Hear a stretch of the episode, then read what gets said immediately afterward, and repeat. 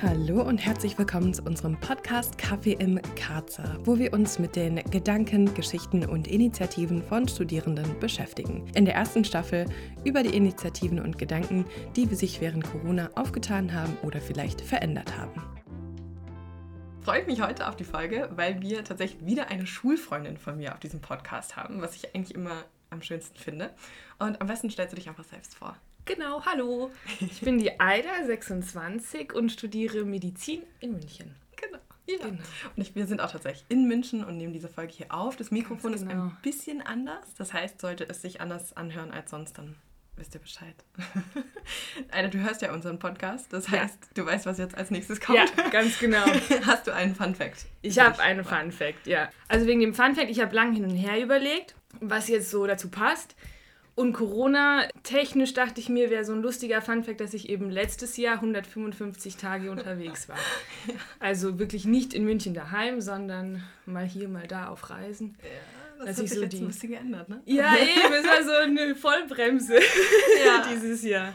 Oh Mann. Genau. Aber ja. ihr habt ja jetzt trotzdem noch ein paar Pläne, so ein bisschen. Ja, absolut. Aber ich, ich bin halt gern unterwegs und ja. habe mir immer gern viel reingesteckt in die Wochenenden. Und als ich so die Zahl dann gesehen habe, 155 Tage im ganzen ja. Jahr nicht daheim. Okay.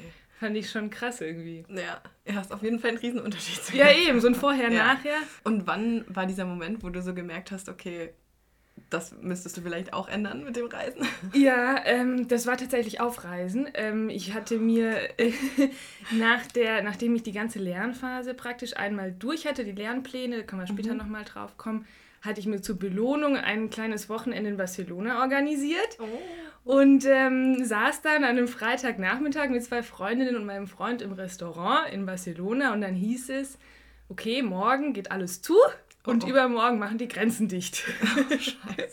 Oh, und dann saßen wir da und haben versucht, unser Flug umzubuchen. Mhm. Und die Homepage von der Fluggesellschaft ist komplett zusammengebrochen. Oh. Die Flugpreise sind von jetzt auf gleich irgendwie ums Dreifache gestiegen. Mhm. Und wir haben es dann tatsächlich geschafft, einen Flieger um 5 Uhr morgens zu finden am nächsten Tag. Und waren dann echt um 5 Uhr morgens mit Tausendsten von Leuten in diesem Flughafen es war so eine Apokalypse Ja, vor allem, weil das ja auch nicht gerade das Beste ist für Hygiene. Ja, überhaupt nicht. Alle waren so, wie, wie sollen wir jetzt ja. damit umgehen? Und es war wirklich wie so ein Apokalypse-Film, das Gefühl, ja. wirklich. Und da war mir klar, okay, Grenzen zu ist halt ist halt so eine Geschichte. Ja, ja, ist schon eine, schon eine heftige. Also vor allem in Europa, das war schon. Ganz genau. War schon richtig ja. heftig. Aber da habe ich auch super viele Bilder aus den USA gesehen, wie in Chicago auch zum Beispiel. Alle Amerikaner dann quasi zurück nach in die USA gegangen sind. Ja. Und komplett dieses Chicago Airport, da standen, keine Ahnung, 300 Leute bei Immigration-Schlange. Es war irre. Und es ist eine riesige Masse an Menschen, keiner hatte Maske an und du stehst da nächstes Ja, oder halt irgendwie so ein T-Shirt um den Mund. Ja. Das war so ganz komisch, irgendwie alle ganz hysterisch. Ja. Neben mir saß eine im Flieger, die nur noch geweint hat und so, sie muss jetzt oh heim. Und das war so wirklich halt eine Nachtaktion. Oh wo es halt hieß, okay, morgen gehen die Grenzen zu. und alle versucht haben, irgendwie so raus aus diesem Land, so schnell wie ja. es geht. Und ich meine, es ist ja mein Heimatland. Es ja, war dann auch nochmal so, okay, was ja. ist jetzt mit meiner Familie, was ist jetzt mit allem anderen? Es war schon echt so der Aha-Moment. Ja. Ach so, okay, es geht los. Ja, das ich mir echt stressig vor. Ja, da hast du es wahrscheinlich ein bisschen deutlich mehr gespürt als, als Ja, da, so saß, da saß es dann, da saß es dann. Da war dann klar, okay, Corona ist hier, hallo. Wir haben, wir haben ja heute das Thema ähm, von deinem PJ. Genau. Aber ich weiß, dass es auch einige Zuhörer geben wird, die das vielleicht sich mit dem Medizinstudium überhaupt ja. nicht vertraut sind. Kannst du kurz erklären, was so die Ausbildungsabschnitte sind und was das PJ dann ist? Ja, klar. Also das Medizinstudium ist so aufgebaut, wir haben zwei Jahre Vorklinik, da geht es um Biochemie, Physik, diese ganzen Geschichten, so Basics der Naturwissenschaft. Mhm. Da kommt das erste Staatsexamen danach, das ist dann schriftlich und mündlich. Danach kommen drei Jahre Klinik, das ist dann praktisch das gesamte Fachwissen der Schulmedizin. Danach das zweite Staatsexamen, das ist nur schriftlich, geht mhm. über drei Tage. Und danach kommt das praktische Jahr, wo wir eben in der Klinik mitarbeiten und unser Wissen auch in der Praxis ergänzen sollen. Und dann kommt das dritte Staatsexamen, das ist dann mündlich. Und mhm. danach mhm. ist man approbierte Ärztin. Ein langer Weg auf jeden Ein Fall. Ein langer Weg. Du hast es ja eben schon angerissen, dass du so in deinem Lernplan warst. Das heißt, wo warst du denn in dieser Ausbildung, als Corona kam? Als Corona kam, war ich am Ende meines Lernplans fürs zweite Staatsexamen, war praktisch ein Monat, als es so losging, vor dem Staatsexamen, dem zweiten, und kurz vom praktischen Jahr. Jetzt bin ich im praktischen Jahr. Mhm ja, lief alles ein bisschen anders als geplant. Genau. Erzähl jetzt doch mal, wie es geplant war. Wie, war. wie sollte das bei dir alles aussehen? Es sollte so aussehen, ich hatte im Prinzip das praktische Jahr in drei Blöcke aufgeteilt. Wir haben mhm. das eine Tertial, also es ist in Tertiale aufgeteilt. Das eine Tertial ist, muss in der Chirurgie gemacht werden. Mhm. Das andere Tertial muss in der inneren Medizin gemacht mhm. werden. Und dann haben wir noch ein Wahltertial, wo wir machen dürfen, wo wir gern möchten. Mhm. Genau. Und innerhalb dieser ähm, Tertiale rotierst du noch einmal eine Station. Also du hast pro Fach praktisch zwei Stationen, mhm. die du durchgehst. Und ich hatte, es ist so gang und gäbe, dass man das PJ einfach viel im Ausland macht oder in einer anderen mhm. Stadt. Ähm, ich war jetzt schon fünf Jahre in München gewesen, hatte Lust, was Neues zu sehen und mhm. hatte ein Tertial in Südtirol geplant, in Bozen, in der Chirurgie. Dann ein äh, in Hamburg in der Inneren mhm. und einen in der Pädiatrie, was mein Wahlfach ist, ähm, in Berlin.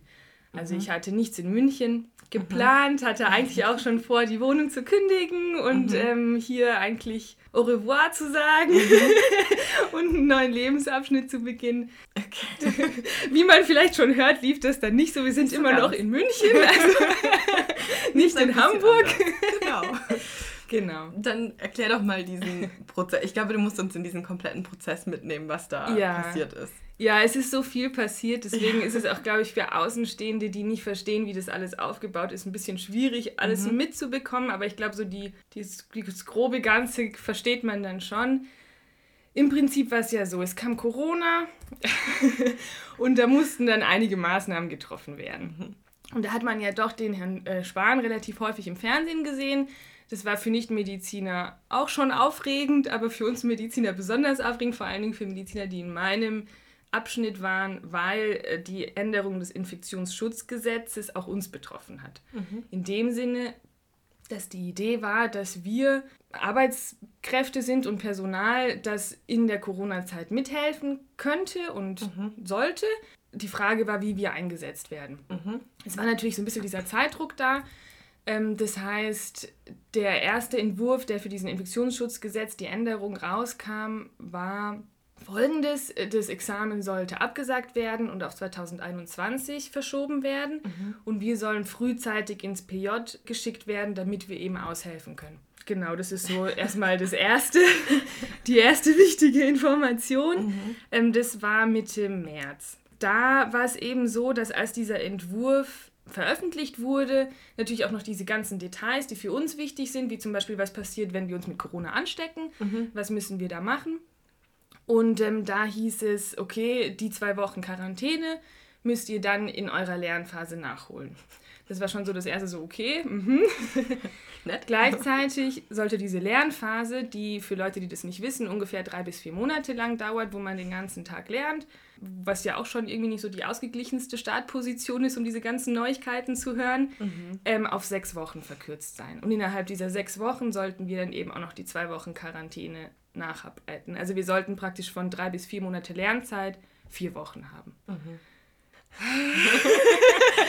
Ich denke, da wird jeder verstehen, dass das so ein bisschen problematisch ist. Genau, also das war schon so hm, erster Schock. Gleichzeitig, wir werden nicht bezahlt in München zumindest. Es gibt schon ähm, manche Universitäten oder Unikliniken, die bezahlen, aber in München werden wir nicht bezahlt für doch eine 40-Stunden-Woche, die wir da arbeiten. Mhm. Die war auch nicht verpflichtend in dem Entwurf, die war empfohlen. Mhm. Genau, das war jetzt alles so der erste Entwurf, der rauskam. Mhm. Und das hat uns natürlich volle, also das war uns volle Bandbreite erwischt. Also es war mhm. schon echt ein Schock. Es war ein mhm. absoluter Schock. Ja. Also ich kann natürlich nur für mich reden und für meine Freunde und mein Umfeld, aber es war von Wut zu äh, Fassungslosigkeit zu ja, Hysterie, ja. alles dabei. Ja. ja. weil ihr vor allem in der Zeit ja schon drei, vier Monate hinter euch hattet, wo ihr wirklich gelernt habt. Genau, ne? genau. Und einfach auch nichts klar war. Also du musstest mhm. jeden Morgen aufstehen und überlegen, okay, lerne ich jetzt weiter, lerne ich jetzt nicht weiter. Mhm. Werde ich Examen schreiben, werde ich nicht Examen schreiben. Es war psychisch einfach wirklich viel mhm. auch. Und da wir haben eine Bundesvertretung für Medizinstudierende, das BVMD, Die haben dann auch eine Petition gestartet, mhm. dass sich das bitte ändern soll. Die Unterschriften waren auch über Nacht alle gesammelt. Ich, ich glaube, es haben auch sehr viele persönlich angerufen beim Bundesministerium. Mhm. Es gab auch diese vielen Facebook-Gruppen, denen ich lange widerstanden habe, weil das für mich psychisch einfach nicht äh, sehr mhm. gut war, diese ganze Hysterie mitzukriegen. Die Meinungen haben sich auch sehr unterschieden. Manche haben gesagt, klar, mhm. Corona, wir sind Medizinstudierende, wir müssen helfen. Andere haben gesagt, mhm. es gibt tausende freiwillige Medizinstudierenden, die gerade mhm. kein Examen schreiben, die können auch helfen. Da war auch innerhalb von uns einfach viel, viel los. Das war einfach sehr mhm. emotional alles. Ja, klar. Und zum Schluss, das waren dann zwei Wochen später ungefähr, kam dann der endgültige Gesetzes... wie nennt man das? Die endgültige Gesetzesänderung. Ja. Genau, und da waren zwei wichtige Sachen. Eigentlich blieb alles gleich, aber zwei Änderungen haben sie gemacht. Einmal, dass wir die Corona-Quarantäne nicht nacharbeiten müssen. Halleluja. das wäre es ja noch. Ja, wirklich. Und dann war der große Witz, dass sie gesagt haben, okay, eigentlich ist Examen abgeschafft für dieses Jahr, aber die Länder sollen selber entscheiden, ob sie das wirklich machen wollen oder mhm. nicht. Und das war so endgültig meine Fresse, Leute. Also jetzt bitte könnt ihr einfach eine Entscheidung, wirklich. Mhm. Das, wir wollen einfach nur eine offizielle Entscheidung, weil dann hieß es immer noch nicht, okay, wir wissen nicht, was entscheidet der Herr Söder in Baden-Württemberg mhm. und Bayern waren dann tatsächlich die einzigen, die entschieden haben, das Examen nicht zu schreiben. Mhm. Alle anderen haben geschrieben. Und damit kam das nächste große Problem die PJ-Mobilität. Das bedeutet, ich kann nicht mehr in anderen Bundesländern mein PJ absolvieren, mhm. weil die natürlich verschiedene Tertialdaten haben dann, weil sie ja Examen schreiben und wir nicht. Ja. Und da hatten wir das ganze Schlamassel. oh. Ich, ich meine, ich habe es ja ein bisschen mitgekriegt in der Zeit. Ja. Aber ich, ich weiß nicht, es ist so ein ich, ich stelle mir das so schlimm vor, wenn du einfach die ganze Zeit was geplant hast und ja. du hast einfach so deine Sachen. Ich meine, Studium ist sowieso schon so unvorhersehbar und so schwierig, das alles zu planen und in Regelstudienzeit und all diese Sachen. Und dann noch sowas obendrauf. Also mir tat das unheimlich leid. Ja, es war schon, es war schon einfach was Besonderes. Ja, ja.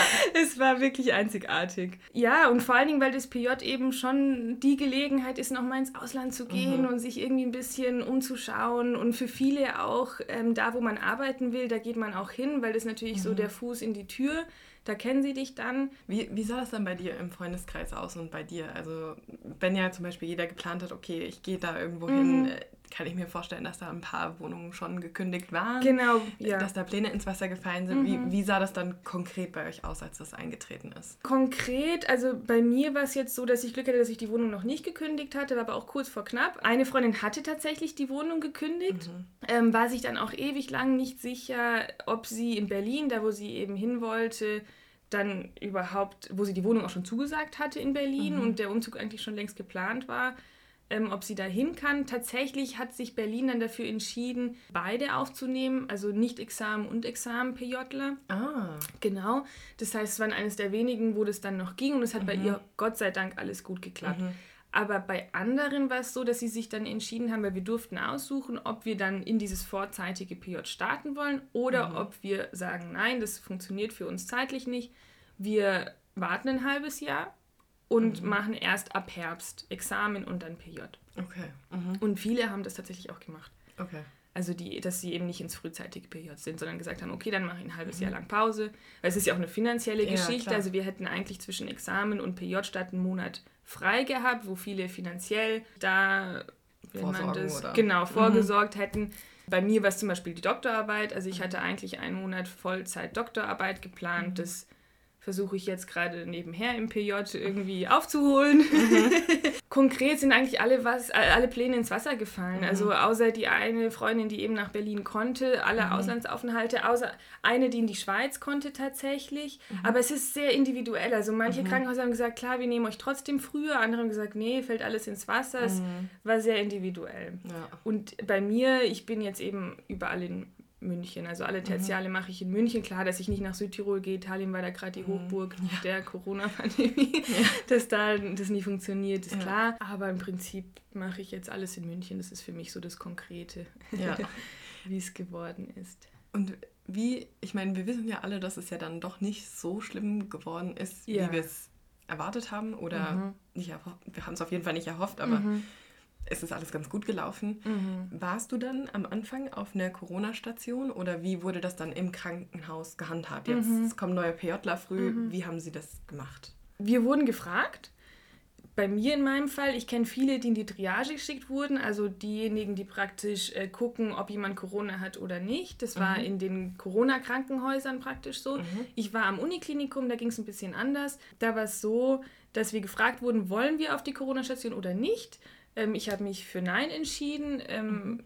Und wer wurde dann praktisch dorthin geschickt, wo Ärzte auf die Corona-Station geschickt wurden. Also wir waren mhm. praktisch so ein bisschen die Lückenfüller für die fehlenden Ärzte auf mhm. anderen Stationen. Das mhm. war auch, glaube ich, bei den meisten so. Warum hast du dich dagegen entschieden?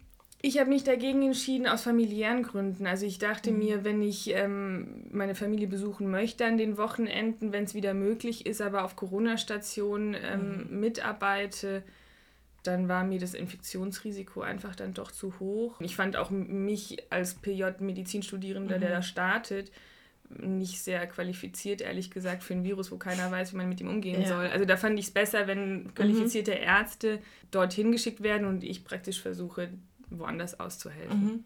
Ja, genau. Dann nimmt man vielleicht noch ein bisschen von dem ursprünglichen mit. Ja. das wäre nämlich jetzt so ein bisschen meine nächste Frage. Ich meine, das PJ soll ja schon dafür da sein, euch bestimmte Dinge ja. beizubringen. Mhm. Und ist das weiterhin so? Also habt ihr die gleiche Qualität, die ihr sonst bekommen würdet oder hat sich das geändert? Es hat sich geändert. Äh, jetzt langsam kommen wieder PJ-Seminare, aber mein gesamtes erstes Tertial habe ich keine einzige Lehre bekommen. Es wurde alles abgesagt. Ich habe praktisch voll mitgearbeitet, aber einfach auf die Lehre verzichtet. Mhm damit ist, das war jetzt mein innere Medizin-Tertial, ist mhm. halt da sehr viel vom Tisch gefallen. Also mhm. ich fühle mich nicht so vorbereitet aufs Examen, wie ich gerne würde. Aber, mhm. aber das Problem, glaube ich, an allem ist, wir wissen alles, war, es war eine schwierige Situation, keiner mhm. wusste genau, wie damit umzugehen. Aber es wurden in unseren Augen sehr viel unnötig entschieden oder sehr viel mhm. Unnötiges uns kompliziert gemacht. Also im mhm. Prinzip, die Schulen waren ja alle zu. Wir hätten problemfrei mit dem genügend Abstand ein Examen schreiben können. Mhm. Das wäre kein Problem gewesen. Die Lehre, die Hörsäle sind alle leer. Wir könnten uns alle verteilen im Hörsaal mhm. und hätten Lehre bekommen können. Mhm. Also es war oder zumindest auch online. -Format. Oder online. -Format. Ich meine, das wäre sogar ganz, ganz gut, wenn genau, ihr Vollzeit ja, arbeitet. Das stimmt, ja. ja. Es liegt auch, glaube ich, gar nicht so sehr an den Lehrbeauftragten. Also unsere mhm. Dekan unser Dekanat hat uns auch eine E-Mail geschrieben, dass sie fassungslos sind, dass äh, die Politik das so entschieden hat, haben sich dann auch sehr stark für uns eingesetzt, mhm. dass wir bezahlt werden. Jetzt werden wir bezahlt, äh, minimal, aber wir werden bezahlt, das ist schon mal was. Die waren sehr auf unserer Seite. Aber mhm. von der Politik haben wir uns nicht sehr mitgenommen gefühlt. Mhm. Also da, da ich persönlich habe mich sehr wenig beachtet gefühlt in mhm. meinem persönlichen Schicksal. Ja. Und ich glaube, da ging es den meisten so. Ja. Ja, ich glaube, das, ist ein, das ist ein Aspekt, den wir auch ein bisschen in unserer Studie wiederfinden, diese mhm. Kommunikation vor allem. Also ja. je kommunikativer in dem Fall natürlich die Uni ist, und ich denke in dem Fall die Politik, je mhm. kommunikativer die gewesen wäre, desto vorbereiteter fühlt man sich einfach. Wenn man einfach weiß, was kommt auf mich zu, mhm. was wird sich verbessern, was wird sich verschlechtern. Mhm. Das heißt aber, dass diese Seminare, die ihr normalerweise im PJ habt, das sind die, die dann später für das dritte Staatsexamen relevant Vorbereiten, sind. ganz okay. genau, mhm. ja. Also im Prinzip geht man, er, ergänzt man das praktische Wissen nochmal mhm. mit, mit einem Lehrbeauftragten, mit einem Oberarzt meistens. Mhm. Der einmal nochmal mit einem Fälle durchspricht mhm. und, und aufs mündliche Examen vorbereitet. Genau. Jetzt langsam kommen die aber wieder. Also jetzt habe okay. ich mein zweites Tertial angefangen und und da ist wieder PJ-Seminare. Das ist doch am Start. Ich meine, ja, das ist auch sehr schön. Ja. ja. Wie, wie geht sie denn so im Hinblick auf das jetzt zweite und dritte Genau, Hammer-Examen nennt man das freundlicherweise. Okay. Mhm. Genau. also einen Schön. schönen Namen. Ja, das ist toll. Das klingt spaßig. Ich, ich glaube, so ein Fazit kann ich noch gar nicht ziehen, weil ich mittendrin stecke. Mhm. Und für mich meine Art damit umzugehen war, mich viel zurückzuziehen, mhm. äh, sehr viel für mich zu bleiben und nicht zu sehr auszurasten. ähm, und das ist jetzt auch so der Weg, den ich gewählt habe. Einfach jetzt machen, die Dinge nehmen, wie sie kommen mhm. und mich nicht zu viel damit zu beschäftigen, dass ich in sehr verkürzter Zeit das Gleiche nochmal machen muss, was mhm. ich jetzt in den letzten vier Monaten Anfang des Jahres gemacht habe. Ich werde es schon, es wird schon alles laufen. Also ich meine, irgendwie kriegt man das ja alles hin. Aber ich glaube, so richtig verstehen, wie ich mich jetzt fühle und, mhm. und wie dieses Jahr so für mich gelaufen ist, werde ich erst nach den Examen. Mhm. Okay. Ähm, davor will ich mich gar nicht zu sehr auch damit beschäftigen, mhm. sondern mache jetzt einfach und, und mache das einfach zu Ende. Ja, ja. und dann ist gut. Aber ich glaube, danach wird schon, wenn ich mich dann mal fallen lasse, dann werde ja. ich erstmal so richtig verstehen, puh, da hast du schon auch einiges mitgemacht. Ja, ja, ich glaube, das ist auch so Schicksal. Ich meine, Studierende haben auch viel durchgemacht. Es gibt viele junge Menschen, aber ich glaube, das war so ich weiß nicht, als ich mit dir darüber gesprochen habe, auch in den Zeiten dachte ich mir so, wow, okay, das ist ein, so ein krasser Einschnitt. Ja, absolut. Ja, und das muss man auch wirklich über Zeit verarbeiten. Genau, ich glaube, das fehlt noch. Das ja. fehlt noch. Okay. Also diese Verarbeitung fehlt noch. Mhm. Sehr fremdbestimmt fühlt sich alles an. Mhm. Sehr, sehr wenig äh, in meinen eigenen Händen. Also ich kann da wenig machen. Es gibt schon Medizinstudierende, die, die haben so eine Klage, glaube ich, organisiert oder oh. die versuchen, mhm. rechtlich ranzugehen. Ist nicht ganz mein Fall. Ähm, ich ja. ich glaube, die Bundesvertretung für Medizinstudierende wird sich gut für uns einsetzen. Und mhm. ich glaube, da wird sich auch viel tun. Und auf der anderen Seite nehme ich es den Politikern auch nicht übel, dass sie in dieser besonderen Zeit nicht alles perfekt gemacht mhm. haben. Aber ja, ja. es ja. macht es trotzdem nicht besser. Ja, ja, ja. Das, das kann ich verstehen. Also ja, das sind so die, die Nachteile einer staatlichen Ausbildung. Ne? Ja, ja, halt es ist natürlich klar. Ja. Und ich meine, wir sind natürlich von diesen ganzen höheren Tieren auch abhängig, dass wir die mhm. Approbation bekommen. Es sind auch die Leute, die uns dann prüfen werden mhm. im Examen. Also ich gehe natürlich jetzt nicht zu dem Oberarzt, der mich dann möglicherweise prüft, das weiß ich ja nicht, und beschwere mich ja. in großem Maß. Ich versuche ja natürlich irgendwie mein Bild auch nicht zu negativ ja, zu belassen. Ich habe schon ein paar E-Mails geschrieben. Viele Unis oder Unikliniken haben es auch so gemacht, dass sie Studientage angeboten haben, also eine mhm. Vier-Tage-Woche statt eine Fünf-Tage-Woche, mhm. damit wir dann am fünften Tag aus Eigeninitiative heraus die Theorie lernen können. Mhm. Das habe ich leider auch nicht bekommen. Ähm, aber da habe ich schon eine E-Mail geschrieben, ob es ja. möglich wäre, war nicht möglich. Sowas aber viel mehr traue ich mich dann auch mhm. nicht, weil ich halt nicht weiß, wird ja. das mein Prüfer? Ja, ja, klar, damit möchte man das nicht machen. Das kann ich gut verstehen. Genau. Also, ich weiß nicht, ich beende ja die Folgen immer ganz gerne auf einer positiven Note. Ja. Das heißt, meine Frage wäre, gab es denn trotzdem Dinge, die dich in diesem Prozess überrascht haben, oh, positiv überrascht oder die du mitnehmen wirst, wo du sagst, okay, das ist was, das hätte ich vielleicht sonst nicht erlebt oder gesehen? Ja, doch. Also für mich persönlich finde ich bin ich eigentlich ganz überrascht, wie positiv ich doch geblieben bin, mhm. einigermaßen in der Situation. Ich auch. ähm, also da, das war eine ja. schöne Erfahrung. Mhm. Und mit Corona allgemein, ist gar nicht nur auf mein Medizinstudium ähm, bezogen. Zum Beispiel mein Opa, der ist 88, mhm. hat oh. jetzt äh, ganz alleine monatelang verbracht und hat WhatsApp für sich entdeckt. Ach cool. Und ähm, hat das alles neu gelernt und mit dem bin ich super in Kontakt. Und das war so eine neue irgendwie Art, mhm. Verbindung zu fühlen und, und in Kontakt zu stehen, was ich sehr schön fand. Also ja. irgendwie neue Wege finden, menschlich sich auszutauschen und füreinander mhm. da zu sein. Das fand ich toll. Ja, dankbar zu sein für Europa, dass die Grenzen offen sind. Das muss ich echt ja. sagen, nehme ich nicht mehr als Selbstverständlichkeit ähm, an. Mhm. Also das war etwas, was ich vorher ich, ich habe mich wirklich durch Europa bewegt, als wäre es irgendwie meine Nachbarschaft. Ja. Und ja, das, dafür bin ich jetzt schon dankbar. Ja, ja, ja ich glaube, man, man schätzt die kleinen Sachen jetzt ja. einfach viel, viel mehr. Für mich ist es das äh, Kaffee trinken im Bücherladen. Oh, ich liebe es, durch ja. Bücherläden zu gehen und mir so einen schönen Kaffee to go, ja. so einen richtig geilen Cappuccino und dann so durchzulaufen, alle möglichen Bücher ja. anzusehen. Es geht jetzt zwar gerade immer noch nicht wegen der Masken, aber da dachte ich mir, okay, das ist so ein Stück, das sind so die ganz kleinen Sachen, wo man dann merkt, Absolut, der Alltag, ja, auf jeden Fall. Ja.